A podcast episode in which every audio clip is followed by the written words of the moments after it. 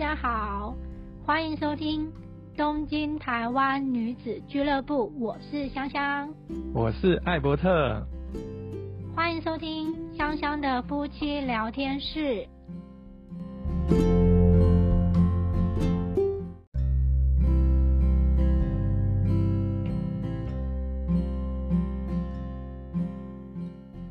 上次我们讲到，就是坐新干线去清井泽玩。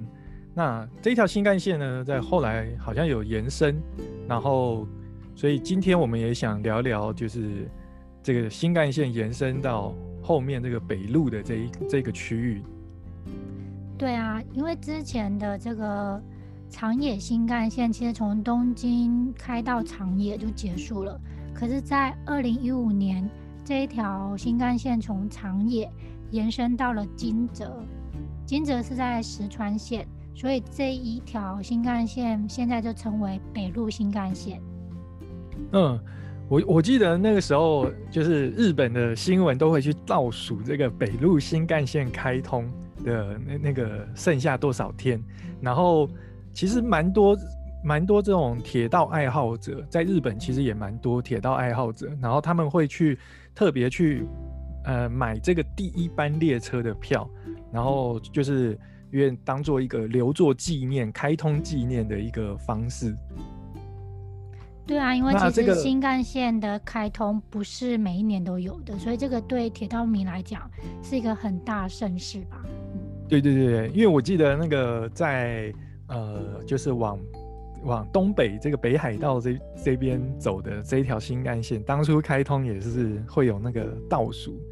然后也是一堆人会去买抢那个第一班的列车。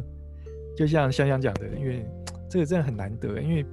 要开通一条新干线的路线其实没那么容易，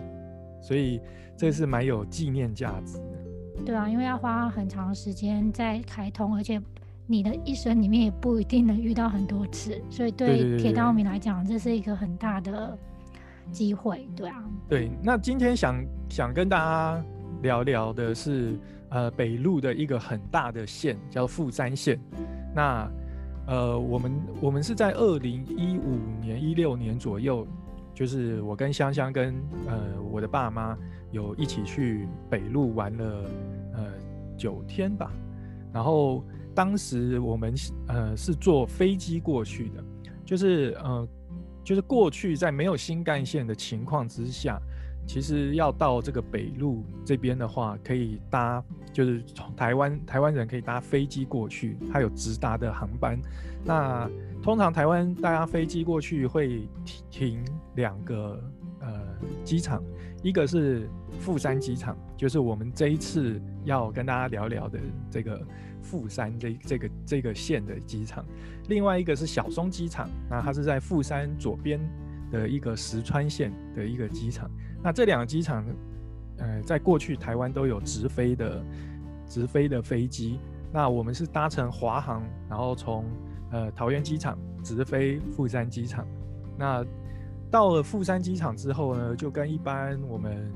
呃，去一些一些日本的其他地方一样，就是它会有呃机场到都市的市区的这个穿梭巴士，那就可以就是花个几百块日币，然后就从机场坐巴士进到市区。那不知道香香还记不记得富山城这个景点呢？我知道富山城离富山车站很近，所以。当天应该我们抵达富山放完行李之后，我们就先到富山城散步。对，就是我我们我们实际上第一天住的地方就在富山城附近。然后富山城，因为我我们第一天就是到富山这个城市嘛，那这个城市呢，就是里面就有一个叫做富山城的这个景点。那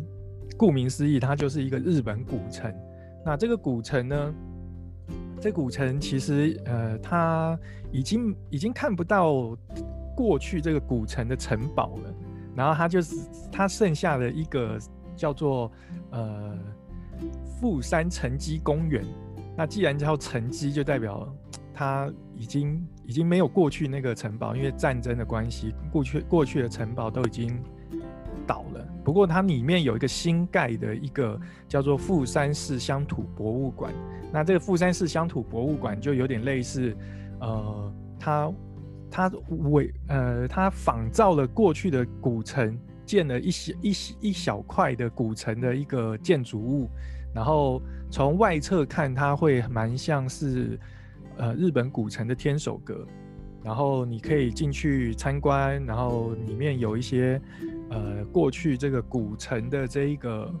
这一个城主的一些一些遗物，然后包含着你可以在里面看到战国时代一些大名的一些亲手写的书信。那这个因为北路是呃比较靠北边这个这个地方，那在过去这边有一个很有名的大名叫做上山谦信，那他是日本战国时代的战神，对军神啊，这个上山谦信的亲笔书信，你在这里面可以看得到。那上山谦信他有一个一辈子的敌人叫武田信玄，那也是在日本战国时代，如果你有。你是日本战国爱好者，你一定会知道这这两个人物。那他的亲笔书信也在这里看得到。那另外就是所有人都知道的一个人，叫做织田信长。因为过去的富山城呢，到呃后来织田家壮大的时候，他就是呃织田信长有把富山城打下来，所以织田信长的亲笔书信在这里也可以看得到。那整个富山城最有趣的就是富山城的，呃，后面的这个城主，那他叫做前田利长，那他是前田利家织田信长的一个重臣，前田利家的儿子。那他的头盔是一个很有趣的头盔，它是一个呃头盔上面有一根扁扁的像刀子的东西，然后大概有两三公尺高，你就可以想象着一个。一个将军到时候上战场的时候，要戴着一个这么这么重的帽子，这这么重的那个头盔，然后上战场，然后头上顶着一个两三公尺高的一个扁扁的一个造型。那我真的不知道他这个在战场上是是会增加它的勇猛度，还是还是增加它 被被阻击的这个几率。对啊，因为我觉得像这个富山城，它虽然它只剩下了城基，可是它其实有一个很漂亮的围围墙，跟还有很漂亮的护城河。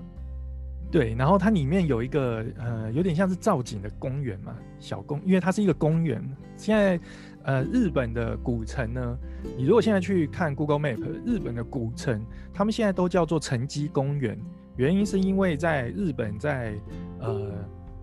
就是他们文化在变革的时候，就是为了要让过去就是这种军军阀的这种时代能改变，所以呃，他们当时有做了一个有点像是呃灭城令的那种概念，所以所有的城古城呢，后来都变成了公园。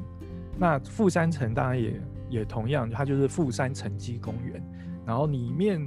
有里面除了这个刚才讲的是这个乡土博物馆之外，它里面还有一个美术馆，然后会有一些呃假山啊造造景的地方，那其实是蛮漂亮的。我跟香香在最后一个晚上，就是我们准备要离开这个富山，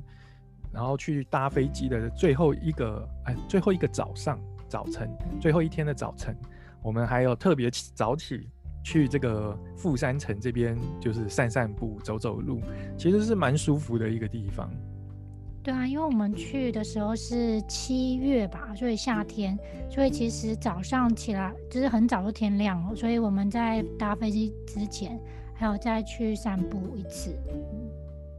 对，这个富山城，如果讲到那个日本战国历史，其实它里面有一个很有趣的地方，就是。就是我们刚刚讲嘛，就是织田信长在那个上杉谦信死掉之后呢，就去病因病去世之后，就把这个富山城给攻下来。攻下来之后呢，他就交给他一个呃臣子，叫佐佐成正。那这个佐佐成正呢，是一个很悲剧的人物，就是他不管押宝哪一哪一方的势力，那一方势力呢都会输。所以这个 佐佐城镇呢，在呃织田信长死后呢，呃就是。我我们知道织田信长死后呢，就是在织田家分分成两大派，一个就是羽柴秀吉派，那就是之后的我们所谓的丰臣秀吉；那另外一派就是织田家的，就是家老，就是柴田胜家派。那佐佐城镇就是押宝在柴田胜家，结果羽羽柴秀吉把柴田胜家打败之后。那佐佐城镇，你看他押宝押错宝了嘛，所以他就被迫交出他的女儿当人质，继续，然后让他能继续在富山这个地方去发展。结果后来佐佐城镇呢，又加入了织田德川阵营，就是织田信雄、织田信长的儿子，然后跟德川家康的联合阵营，然后去得罪了羽柴秀吉。结果德川家康后来还不打到一半就去议和了，导致这个佐佐城镇面临。困境，最后就是被，就是被被那个羽柴秀吉攻破，然后，所以我们才讲到城主就从佐佐城镇换成前田利长这个这个城主。那他这个里面其实有有蛮有趣的故事。那其中有一段就是在讲的是佐佐城镇为了要请德川家康来出兵，他。做了一个历史的创举，这个创举就是他为了要说服德川家康，所以他派派说客前往德川家康的领地，但是从北路这边要前往德川家康的领地，他必须要越过就是呃立山这个地方。立山是什么呢？就是台湾人很很喜欢去旅游的一个叫做黑布立山，啊，或者是有人讲立山黑布，那它实际上就是立山跟黑布两个地方啊。那它立山就是其中的那一座山，那越过这个立山，在古古古时候，在日本战国时候，其实是相当困难的。那关于黑布立山，我们会在之后跟大家聊聊这边的旅行的部分。对，黑黑布利山也是一个非常漂亮的景点。可我们今天还是以呃富山县比较市区的地方跟大家分享一下。其实我觉得在富山的市区，它有一个蛮特别的交通工具，它是路面电车。哦，对对对，我我觉得这个这个蛮有趣的，就是在日本，因为我我们常去日本的东京，那日本的东京它的地面地面地呃，应该说这种高架的电车跟地下的电铁都很发达，但是呢，在嗯。就是非不像东京这么呃这么大这么热闹的那个城市里面，在日本一些乡镇地方，他们就会有比较多的这种路面电车。那这个路面电车有点像是高雄轻轨或者是淡海轻轨这种这种这种车体。那其实对于交通在这些呃算是比较偏乡的地方的的城市来讲，就是它的交通，从透过路面电车会非常的便利，尤其是对于我们这种旅客、外来的旅客，因为我们对于巴士可能不是那么了解，公车不是那么了解它的路线跟停靠的站，那这种路面电车就会变成我们非常仰赖的一个交通方式。对，而且在这个路面电车的车辆，应该说车体，它其实有复古的车辆，也有比较现代化的。所以，以我们旅客的角度来看，其实还蛮有趣的，而且在那个车辆外面也常常会有一些很可爱的广告。对，然后呃，搭乘这个路面电车，就是可以呃去环绕这整个富山市一些重要的、重要的的站点。那其中就是有一个在。JR 富山站北口，然后你只要大概步行十分钟，就会来到一个在富山市也是蛮有名也蛮大的一个叫做富岩运河环水公园。那这个公园呢，我个人觉得，如果你是带小孩，就是带一些带自己的小孩啊，或者是带一些老人家，都还蛮值得一去的，因为它是一个清水公园，那里面也有蛮蛮不错的一些设施。对，而且它规划的很好，就是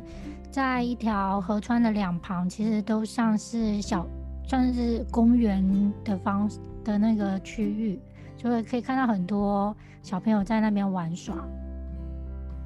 对，然后这里有就是有一个呃，也是号称就是全日本最美丽的星巴克。那这个星巴克呢，就坐落在这个公园内的运河的某某一侧边。那它是一个四周环环四周都是呃透明落地窗的一个设计。那可以你坐在里面，可以看着外面的运河，那是非常漂亮的一个星巴克。这样。对，因为听说它其实营业时间还蛮晚的，好像到九点多还是十点多。所以其实晚上去也是算是一个蛮浪漫的景点。对啊，我我记得我们那时候去，就是我我本来这这个完全是我我个人造成的失误啦，因为我本来认为北路是在日本的，因为靠北侧，就是它虽然不是北海道那个北侧，但是它是整个中中部地区就是比较靠北边沿的的地区，然后那个时候就想说，哎，北路哎。北路应该就是冬天下雪下很多，所以它应该是一个很冷的地，就是会比较凉快的地方。那我们上次去北路的时候是七月初，那就是那时候就想说，虽然是七月初，但是应该它既它既然叫北嘛，它应该会稍微比较凉爽一点。结果完全错了，就是在我们去的时候呢，富山市。我们大概都是遇到三十五、三十四度的这种气温，非常非常的热，然后所以能靠近这种清水公园，其实是一个非常凉爽的，就是在视觉上你本身就会觉得凉爽的，然后再加上这这边有个星巴克嘛，可以在里面吹吹冷气啊，看看这个外面的这个运河，哇，那真的是透心凉，透心凉。那除此之外呢，在这个运河的两侧呢，它有一个观景塔、展望塔。那这个展望塔是不是呃免费、免费可以进去的？然后这个塔上面呢，有一个有一个叫做命，它它叫做命运的红绳。那这个这个命运的红绳是一个很有趣的东西，因为它是我们小时候，哎，我小时候啊，我不知道香香小时候有没有玩过，就是小时候我们会拿一条绳子，然后两侧用那个养乐多罐把它穿过去，然后对着，就是因为我小时候可能跟我哥哥玩嘛，那我哥就拿着一个一侧的养乐多罐。然后我就拿另外一侧养乐多罐，然后我们就可以透过这个绳子呢，把声音像电话一样把声音传导过去。嗯，那在这个运河这个清水公园里面呢，它的展望塔的最上层，你除了可以看到就是从高处看整个清水公园的运河之外，它上面这个命运的红绳就是这个这种概念的。一个设备，你就可以对着这个你你这个展望塔这边的这个罐子，就是讲一些话，然后对岸的这个展望塔的罐子呢，就会有这个声音出来，还蛮有趣的。然后香香小时候不知道有没有玩过这个东西？有啊，我们不是用养乐多的罐子，是用纸杯啊，只是简单的纸杯。对，然后我觉得养乐多罐比较高级的，养乐多罐还要去买啊。还可以喝养乐多，我们没有，我们是纸杯。对。然后因为这个运河，它其实它那条河还蛮宽的，所以那个命运的红绳其实还，你如果真真正上去体验的话，你会觉得真的蛮神奇的。对我觉我觉得蛮蛮有趣的，就是因为它真的拉很远，然后就是你上上面可上上面是跟香香讲的差不多，上面是一个嗯塑胶杯。它不是我们的这种养乐多罐这种东西，对对对。然后它这个命运的红绳呢，就是连接了这两侧的这个塑胶杯，所以它这个就就叫做红绳电话，就是可以让你的声音传到另外一侧的这个展望塔这样子。嗯，我觉得算是一个蛮有趣的互动装置啊。对对，因为因为这个。没没有看过拉这么远的啊，因为它这个中间是穿过一个运河，这个运河应该中间这样应该也有个一百一百公尺到两百公尺，左右，所以所以算是蛮远的。因为小时候怎么可能玩这么远？小时候拉个两三公尺就已经就已经了不起了。对对，嗯，所以就是有到富山旅行的话，可以去体验看看，这个蛮特别的。嗯，对。那讲到富山呢，富山呢，富山因为它是呃北路嘛，它是靠海的，靠靠日本北边的这个海，那它就会有一些靠海嘛，就是会有一些海产名产。那这些名产呢，就是你如果有来北路的话，你可以看看，在你的那个来的那个时节，能不能遇到他们的产季。那我觉得这个这个部分，日本算是做的还不错。就是说，呃，虽然他们这边盛产的一些海洋海海产，然后但是他们为了要能永续发展，所以他们通常在一年里面。在某某几个月才能去捕捞这些呃当地的这些名产。那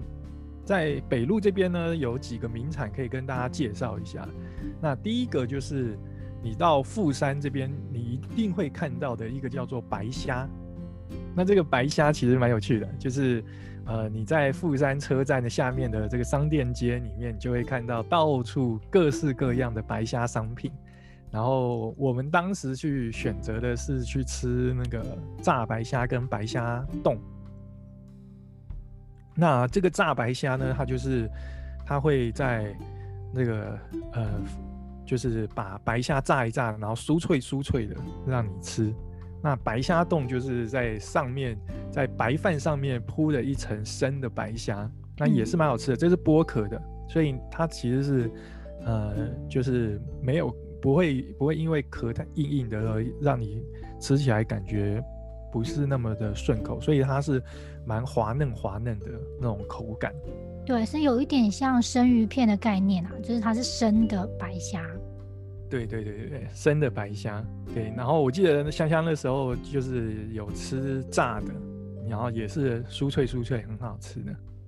对，因为想说就是。其实算是富山的名产，所以其实，在其他的县市是不容易吃到的。所以那次我们有算是特地去这家店品尝。对对对，然后呃，除了白虾之外呢，就是在北路这边，富山这边，它还有一个叫做呃荧光鱿鱼。那这个荧光鱿鱼，它呃，它顾名思义，它在海海上的时候呢，因为它身上有一千多个小的发光器，所以呃会发出这种呃青青蓝色的这种光，所以在捕捞的时候，你就会看到整片海就是。如果你用相机去拍的话，整片海就是有点蓝蓝青色的那种感觉。那这个有点像是马台湾马祖的那个蓝眼泪，但是蓝眼泪比较不一样，是蓝眼泪是呃就是在马祖的海边，然后它是一些呃藻啊微生物所发出来的光。那这个这个是它是一个荧光乌贼所发出来的光。那它也是就是在。在北陆地区也是一个著名的特产。那不过在这个荧光鱿鱼这个捕捞的时节，刚刚有讲，为了要永续共存，所以它是有一个时间点的。那通常是在就是三月到五月之间是可以做捕捞的。那在捕捞过程中，就像我刚刚讲的，它会有这个蓝色的光在海面上面，所以在富山这边呢。它主要捕捞的地方叫做华川市，那在这边它就会有这个捕捞的活动。你只要在三月到五月这个为期大概一个多月的时间，有到这边就可以去呃看看有没有这个就是现场这种定制渔网捕捞的这个活动可以参加。那参加的过程中，你就会看到所谓的荧光鱿鱼，就是它会在海面上发出这种淡蓝色、淡青色的这种光线。对，讲到富山的美食，其实因为富山靠海，所以它其实它的寿司也非常有名。哦，寿司，对对对对，我记得在那个呃那个富山车站下面会卖一种，就是看起来是鱼，然后跟饭包在一起的一种寿司，然后有点像是寿司卷，但是它是切成一块一块的，那个那个也是富山的名产，对对，那也是富山嗯的名产，然后吃起来是有点呃醋饭那种酸酸酸的那种感觉。对对，嗯，因为它靠海，所以其实海鲜都算是蛮有名的。嗯，没错没错。然后在我们上次去的时候，有一个东西我们是没有吃到，但是它也是富山北路这一段这一带的特产，它就是呃月前蟹。那月前蟹的话呢，就是有点像是呃松叶蟹那种感觉，但但品种不太一样。那也是当地的一个名产。不过因为它在每年的十一月到三月才能解禁去捞捕，所以我们去的时候是七月，那基本上不在产季，那所以我们就没有特别去享用这个美食的部分。那除了呃富山市之外，香香不知道有没有去，呃有没有？我记得有一天我我们两个人是分开走的，对不对？然后因为因为那时候你在北路有朋在富山有朋友嘛，所以你是跟着朋友走嘛。那我是带着我爸妈走。那不知道你跟朋友有没有特别去一些什么特殊的景点，让你比较印象深刻？呃，有的，因为那天朋友他是我大学的社团的朋友，所以他刚好住在富山市里面。那天我们一起去了，他开车，我们一起去了高冈大佛。哦，高冈大佛，对这个大佛蛮特别的，它是呃，人家说它这个寺庙虽然不不太大，可是远远的，其实你快要到这个寺庙的时候，你就可以看到大佛。对，就是其实呃，我们跟香香分开走的这一天，因为香香是跟她朋友是开车，然后我跟我爸妈是搭地铁，对，不是搭那个电车。那这个香香讲的这个高冈大佛呢，也是我们的第一站，只是因为我们时间点是错开的，因为我们一大早就出发了，然后我们第一站也是去高冈大佛。那就像香香讲的，这个高冈大佛是一个寺庙，然后这个寺庙有一座非常大的佛，呃，佛的铜像，它是铜造的，就是那个神像。那呃，我觉得最特别的是，它是在一个有点像住宅区的地对，方，它在住宅区里面。所以你走一走，走在住宅区里面走一走，突然看到，哎、前面有前面什么住宅区上面有一个超大的佛像，对对，而且大家都说这个是呃富山的美男子。对对对，然后整个整个呃寺庙，你说它是寺庙，它是寺庙，但是它呃，我觉得它是蛮开放式的，虽然它在住宅区里面，但是它其实没什么围墙啊。对对，那嗯对，然后里面就是你可以去参拜这个大佛。那这个高冈大佛是高冈市的一个象征。那高冈其实离富山不远，就是搭车大概二十分钟内就可以到了。那它是这个高冈大佛呢，它跟奈良大佛跟我们呃台湾人比较常去的镰仓大佛，那并称日本三大佛。你就知道这个高冈大佛其实也是在日本的佛佛像里面算是一个蛮有名的一个地标。对，因为其实呃在高冈这边它也是产铜器的，所以它这边这个大佛用铜制的，其实也是有一个非常大的象征性。对，这个高冈大佛呢，其实在过去啊，它是呃一个木质的大佛，然后但是它历经了两次大火，然后之后呢，在呃有一个人叫做松木中左卫门的号召下，改成铜造，然后在一九三三年打造完成，然后就是放在那边至今，所以它实际上已经快要有一百年嘞，它现在是九十大概九十年左右。再嗯过十年，它就它就是一个一百年的大佛，嗯然后算是非常有名的一个景点。然后高冈也是日本国内最大的铜制品产地，所以来到这个高冈大佛这边，你就会看到这个整个大佛的这个寺庙区里面，其实有很多铜制的。呃，铜制的东西包含着，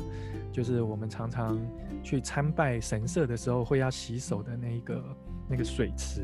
对，那它也是一个铜制的。然后还有就是呃佛有些有些寺庙里面会有那个大的那个敲的那个钟，那它也是铜制的。那怎么去分辨它是不是铜制的呢？因为铜制的它就是会有一点带一点那种绿绿的那种氧化的状态，对，所以其实很容易看得出来它是不是铜制的这样子。那呃，因为香香是开车嘛，在高冈大佛的后面其实它有一个停车场，所以你你如果是开车来的话，其实它后面有个停车场是可以停的。那像我们是用呃搭电车的方式到高冈。那就可以用步行的方式，或者是你搭那个呃观光巴士，它有一个周游的观光巴士，就是呃把高冈市区的景点周游一遍。那它这里刚好有设一站，就叫做高冈大佛站，那你就可以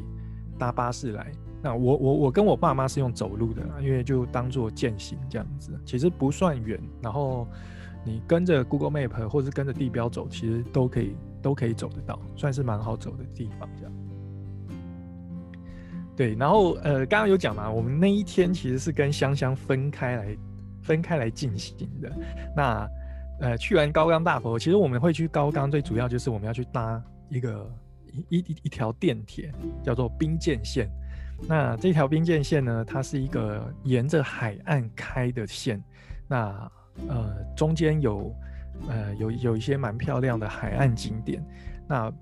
就是我我我最想跟大家介绍的，其实是呃滨见线的最后一站滨见站。那这个滨见站呢，它是一个很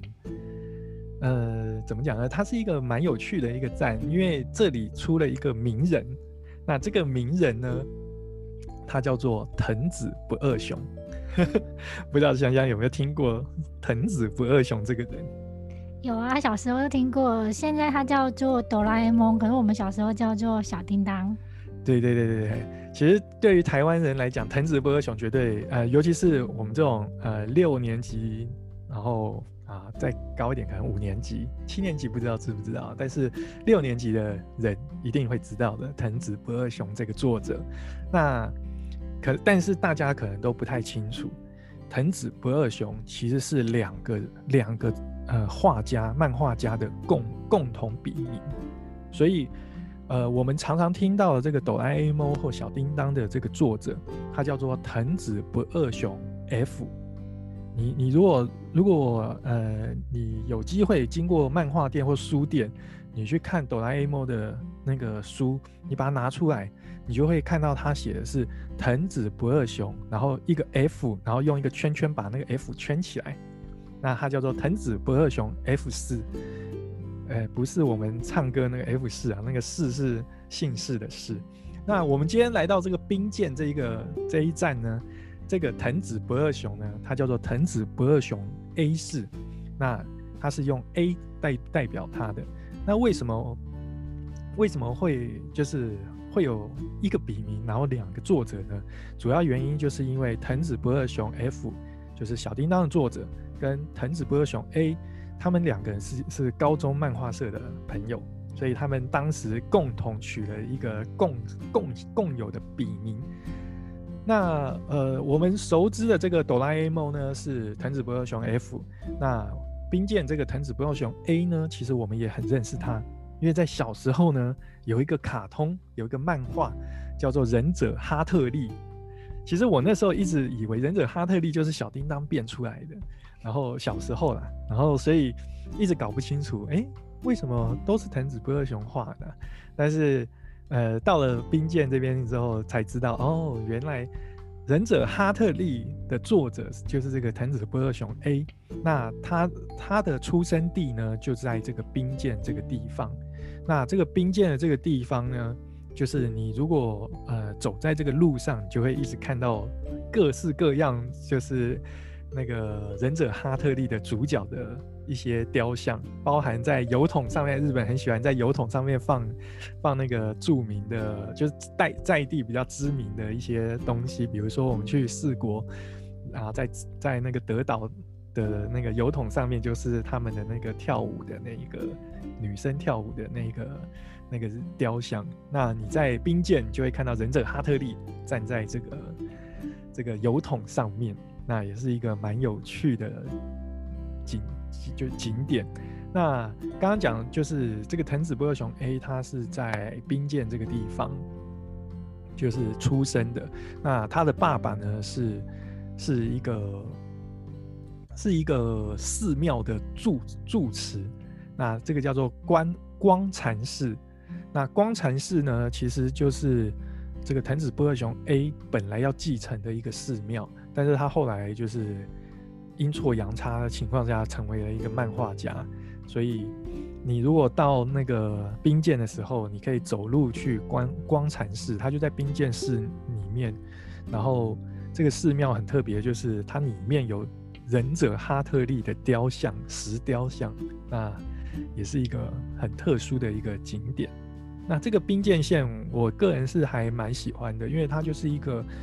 呃时间很慢的一个。很舒服的一个一条一条支线啊，然后你在在除了你可以到兵舰之外，它你它中间有一站叫做雨晴海岸，那这个雨晴海岸也是一个有名的，就是漂亮的海岸景点。那在这边你也可以雨晴站下车，你就可以去雨晴海岸看一看。那我个人是蛮推荐，就是可以适很适合做一个一日行程，就是搭配刚才。呃，高冈就是高冈的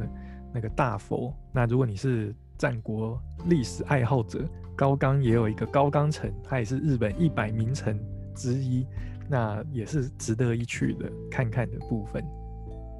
对，当然最后不要忘记还要记得吃美食。就我们刚刚有说，就是到富山的话，白虾亭的白虾跟富山的回转寿司。对，然后我记得还有一个富山的黑拉面，你记得吗？哦，黑拉面。我们在有一天晚上的晚餐。那你可以跟，你可以讲讲黑拉面大概长什么样子，什么口味？我印象中啊，其实我们那天应该是也也不是特地去吃，可是刚好那一天可能在我们住的附近就有。看到拉面店，然后进去的时候就发现，哇，这个黑拉面第一次看到哎，然后后来才知道，原来富山的黑拉面是他们的名特产之一，所以就不免说点了一一碗黑拉面。而且黑拉面的汤头，我记得它应该是酱油吗？就还算是蛮咸的汤头，就重口味的。嗯，我我我对富山美食真的是完全被海鲜给包围住，对对，就像就像香港讲的，除了呃刚刚讲的白虾亭这种呃还就白虾冻饭之外，然后呃刚刚香有讲回转寿司，其实我们去那个兵舰线的时候，我带着我爸妈，我爸妈也是指定啊，他们想吃这个寿司，所以我们就是去吃了回转寿司，然后。呃，靠海就是有这个好处嘛，这种这种海鲜相关的都很好吃，然后也也很开心。我看我爸妈是吃的蛮开心的。对对，因为它算是使用了黑比较独特的黑黑色酱子，所以其实它算是比较咸的汤头。我们会建议说，如果到这边体验这个黑拉面的时候，还是。以吃面为主啦，因为毕竟拉面有很多汤头，其实它是偏咸的，嗯，就台湾人会觉得这个味道比较重一点。对，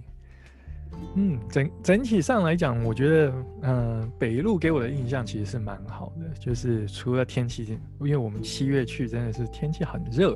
不过之后我们会跟大家介绍，就是黑布立山这条路线，那。其实我觉得七月去还不错，在那条路线上，我自己就觉得七月去还不错，因为上山上嘛比较凉爽一点，然后山下就真的是稍微炎热一点。不过夏天嘛，就是热，那你就是呃，就是流流汗，对身体可能也是蛮好的。对，因为其实我们去的那几天天气都很好，所以其实几乎每天都是蓝天白云吧，我记得。对，嗯。然后去的时候，呃，富山那时候北路其实就是台湾的游客去的人也不算多，所以整个市区里面其实是一个非常悠闲的一个感觉。然后早上 清晨的时候，趁着天气还凉爽的时候去散散步，然后